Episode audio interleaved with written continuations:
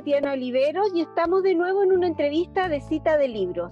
Esta vez estoy con el académico eh, que es historiador Mario Fábrega, que es académico del Departamento de Ciencias Sociales de la Universidad de la Frontera.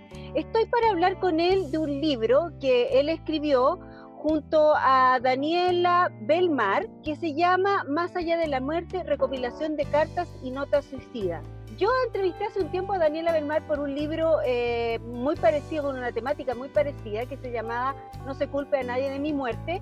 Ella no está en esta entrevista, pero es interesante hablar de ese tema. Es un tema que es un poco tabú, es difícil hablar sobre la muerte y sobre todo sobre la muerte por suicidio. Es un tema complejo, pero es interesante que los historiadores como Mario eh, aborden este tema y eh, se empiece a revisar desde las distintas aristas que se ha enfocado este tema a través del tiempo. Eh, vamos a hablar con eso sobre Mario, que es una de las cosas más interesantes que a mi parecer está en este libro. Hola Mario, ¿cómo estás? Muy bien, Tatiana, muchas gracias. Qué bueno hablar contigo y qué bueno hablar de este tema, que parece un tema complicado, pero igual es un tema interesante de conversar, porque como lo decía anteriormente, es un tema que no, no se conversa mucho, es un tema complejo, ¿o no?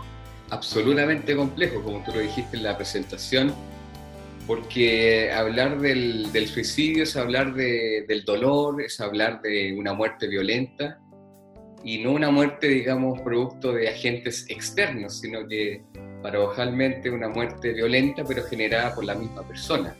Por lo tanto, la palabra tabú que tú usas es eh, muy apropiada en términos de que algo que nos resulta a todos y a todas algo un poco inentendible, como una persona puede agredirse ella misma y causarse la muerte. Entonces, desde esa perspectiva genera muchas contradicciones y muchos juicios y prejuicios en relación a las personas que llevan a cabo este tipo de, prácticas, que, son, que son tan eh, complejas, complejas de tratar.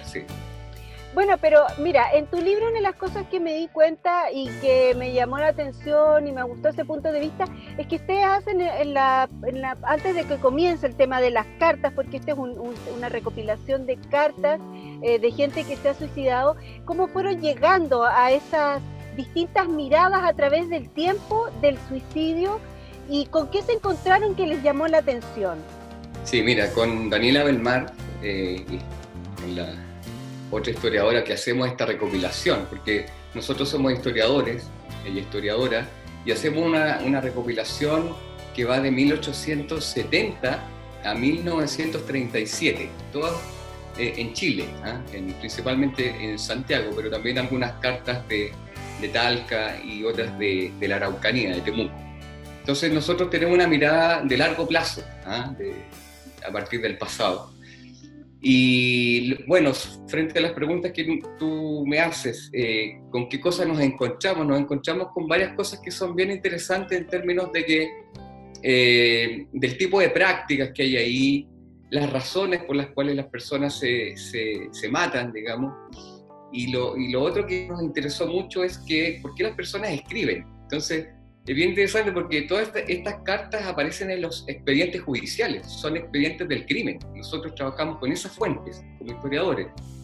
Entonces, dentro del expediente, el juez, para probar que fue un suicidio y no un homicidio, va adjuntando una serie de pruebas. Entre esas pruebas están las cartas de estas personas, que las diferenciamos en cartas y notas. Eh, llamamos cartas porque están dirigidas a alguien, son eh, son más extensas, en cambio las notas son cosas más bien escuetas. Entonces ahí no, no, nos llamó mucho la atención el, eh, por qué las personas eh, escriben, qué escriben y a quién van dirigidas. Entonces de repente hay cartas que van dirigidas al juez para no incriminar a nadie en la familia, para que no vayan a culpar a alguien de un homicidio. Otras cartas que son por problemas de amor, otras por pobreza, otras por dolor físico, enfermedades. Eh, eh, y una serie de cosas. Entonces, más allá del tema individual, singular, eh, también nosotros estudiamos esto en el proceso histórico, cómo va dando cuenta de las distintas miradas o distintos momentos culturales de la sociedad chilena y por qué la gente llega a proceder de esta manera. Entonces ahí lo situamos un poco, como tú decías creo al principio, con prácticas con, con el suicidio actual. Entonces eh, por darte un ejemplo, hoy día aproximadamente en Chile, hoy día, eh, casi 2.000 personas se suicidan al año. Casi el 80% por ahí son hombres, por lo tanto es un fenómeno más bien masculino que femenino. Eh, hombres relativamente jóvenes. Pero como nosotros estudiamos esto a partir del siglo XIX, también tenemos datos de que esa característica de que es un hecho fundamentalmente masculino se mantiene a lo largo de la historia. Y una de las explicaciones que nosotros encontramos es que los métodos que usan las personas, eh, el método que usan los hombres es mucho más letal, armas de fuego, o dagas, cuchillos, ese tipo de cosas, por la relación que tienen los, los hombres con la violencia, una relación cultural más cercana. En cambio las mujeres no, no, no están tan cercanas a las armas de fuego, a los puñales y ese tipo de cosas. Y los métodos que ellas utilizan, tanto antes como ahora, son métodos, si tú quieres, un poco más, eh, menos agresivos, menos violentos. Consumen algún tipo de sustancia y ese tipo de cosas. Entonces, pero bueno, en, en general todo ese tipo de cosas están, aparecen, aparecen en, las, en estas cartas y en estas notas y por eso que a nosotros nos interesó eh, mostrar este material de archivo, tanto para el trabajo de historiadores e historiadoras, pero también que le puede servir a la gente hoy día para entender este proceso que, y este fenómeno que, como tú bien definí, eh, definías, es bastante tabú. Bueno, ahora eh, también con respecto a esto del tabú en torno al suicidio, había algo que me llamó la atención, que al comienzo ustedes parten hablando del tema de la salud mental en Chile. Hoy, Chile está catalogado como una, un país con un alto porcentaje de problemas de salud mental.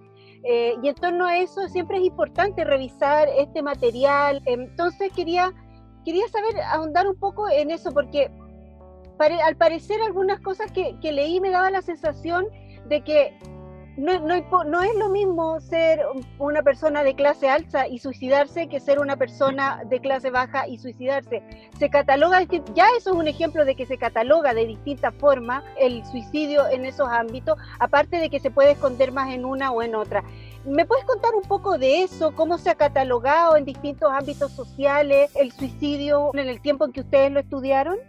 Sí, nosotros estudiamos siglo XIX y también primera mitad del siglo XX, pero hay muchas esas cosas que sirven para hoy día, porque como claro. el estudiante se mantienen. Por ejemplo, lo que nosotros hemos descubierto es que el suicidio está más bien eh, radicado en grupos de población que podríamos llamarse segmentos medios o grupos emergentes, que hoy día podríamos llamar clase media, pero cuando nosotros estudiamos este proceso no existía la clase media como se le entiende ahora. Entonces, eran grupos de comerciantes o inmigrantes o personas que migraban incluso de, eh, eh, migración interna, o sea, que venían de, la zona del Valle Central y que venían hacia Santiago. Eh, entonces eran personas que estaban de alguna manera construyéndose sus vidas y por lo tanto albergaban alguna expectativa por el hecho, por ejemplo, de venir a Santiago. Entonces, si era comerciante, si era una persona que se venía a emplear para acá, bueno, por algo había salido del campo, por ejemplo, de su zona rural, porque albergaba esta expectativa moderna de, la idea del progreso, esta idea de la felicidad que uno mismo se la va construyendo. Eso es muy notable porque eso también tiene un poco relación con el presente, en términos de sí, que... eso fue lo que leí. Las personas ciframos expectativas en nuestras vidas y a veces, no solamente nosotros, sino que la sociedad que nos rodea, la sociedad que nos determina, nos exige muchas cosas. Y eso, y, a mayores exigencias, por lo tanto a mayores expectativas, mayores posibilidades de frustración. Entonces, eh, el, suicidio también estaba, estaba muy, era más presente en los sectores urbanos que habían migrado a Santiago, personas que habían llegado acá, que en los sectores campesinos, ahí se da menos porque las personas ahí tienen formas de vida que son mucho más tradicionales y, por llamarla de alguna manera, con menos expectativas, pero más tranquilas. Uno podría decir que no sé si más felices, pero al menos más tranquilas. Por lo tanto, hay menos posibilidades del sentimiento de frustración. Porque finalmente lo que se lee detrás del suicidio, lo que todos leemos, es un sentimiento de malestar, de frustración, de angustia, de pena, tristeza, dolor, depresión, lo que sea, y que se hace invivible. Por lo tanto, la muerte es una posibilidad de descanso. Y eso se encuentra en estas cartas que nosotros rescatamos. Entonces, tú puedes leer una carta de 1870, que yo me acuerdo en este momento, de 1870, o sea, hace 150 años atrás, y las razones que tú vas a encontrar en esa carta son muy similares a lo que puedes encontrar en una carta hoy día. Entonces, eso es muy bonito en términos de, no digo bonito en términos que el, suicidio sea bonito, pero tú rastreas ciertas características de las personas y hay cosas que se mantienen a lo largo del tiempo, y eso es muy interesante para entenderlo, para entender la sociedad. Porque tú delante decías otra cosa, el suicidio siempre se ve de una perspectiva médica, de salud mental, psicológica, ¿no? que está muy bien, pero falta yo creo que la mirada de largo plazo, más sociológica, más histórica, y yo creo que con Daniela ese es, es, el aporte que nosotros hacemos. Ahora como historiador, dos historiadores, un historiador y una historiadora, se centran en esto. ¿Por qué hay aquí algo que les pueda parecer interesante a, desarrollar a través de un periodo de tiempo para entender por qué un historiador ahonda tan profundamente en este tema? Mira, te lo voy a ilustrar con ejemplos concretos. Eh, Sócrates, el gran filósofo, muere suicidado bebiendo la cicuta el año 399 en Atenas. Nadie, nadie considera que Sócrates era un loco, un cobarde, sino que Sócrates aparece como un filósofo, ¿ah? como un hombre que al beber la cicuta fue libre y fue soberano, por lo tanto fue un acto noble el haberse suicidado. Eso no, a mí personalmente, y creo que Daniel en alguna conversación por ahí también nos llamaba la atención de que en algunos casos y en algunos momentos históricos el suicidio era algo bien visto, era visto como un acto de soberanía personal. Pero después con la llegada del cristianismo y con la llegada de la ilustración en la modernidad, de partida para el cristianismo el suicidio es un pecado, porque era matar a un hombre, y matar a un hombre era violar el quinto, el quinto mandamiento, ¿no? no matar, no matarás. Y matarse era matar a una persona, un hombre. Y después la medicina medicaliza el fenómeno y considera que aquel que se mataba era una persona que estaba desequilibrada, estaba loca. Por tanto, yo creo que esos dos elementos, por un lado el pecado, por otro lado eh, la concepción de que una persona enferma o desequilibrada, y también dentro del mundo jurídico consideró que en algún momento el suicidio era un delito, un crimen, llega hasta el día de hoy esta, esta clasificación que junta, por un lado, la inmoralidad del acto, el, lo pecaminoso del, del acto de la perspectiva religiosa, lo criminal del acto, homicidio se parece a suicidio, es de la misma raíz de la palabra, homicidio y suicidio, y lo otro es que eh, es una persona que está desequilibrada. Por lo tanto, hoy en día eso nos llamó la atención, porque a lo largo de la historia, eh, matarse no siempre significó para la sociedad, ni, ni para el individuo que llevaba a cabo ese acto, algo malo. De hecho, era un acto de soberanía. En la Roma antigua, solo un patricio, un noble, un hombre libre podía darse muerte, pero no lo podía hacer un esclavo, por ejemplo. Entonces, lo que nos llamaba la atención es que no solamente queremos hablar de los suicidios, sino que cómo va evolucionando la, la historia de las ideas. ¿no? a lo largo de la historia cómo van evolucionando las ideas de la sociedad respecto a las conductas humanas. Y hoy día, y con esto te cierro esa parte, ya se empieza a discutir una forma de suicidio que se le cambia el nombre, que se llama eutanasia. Entonces, tú al cambiarle el nombre, descriminalizas el acto, que si le dices suicidio es equivalente a homicidio. Pero al decir eutanasia, tú le das una connotación que no es criminal y una connotación más bien de compasión hacia una persona y, que es su, es su derecho.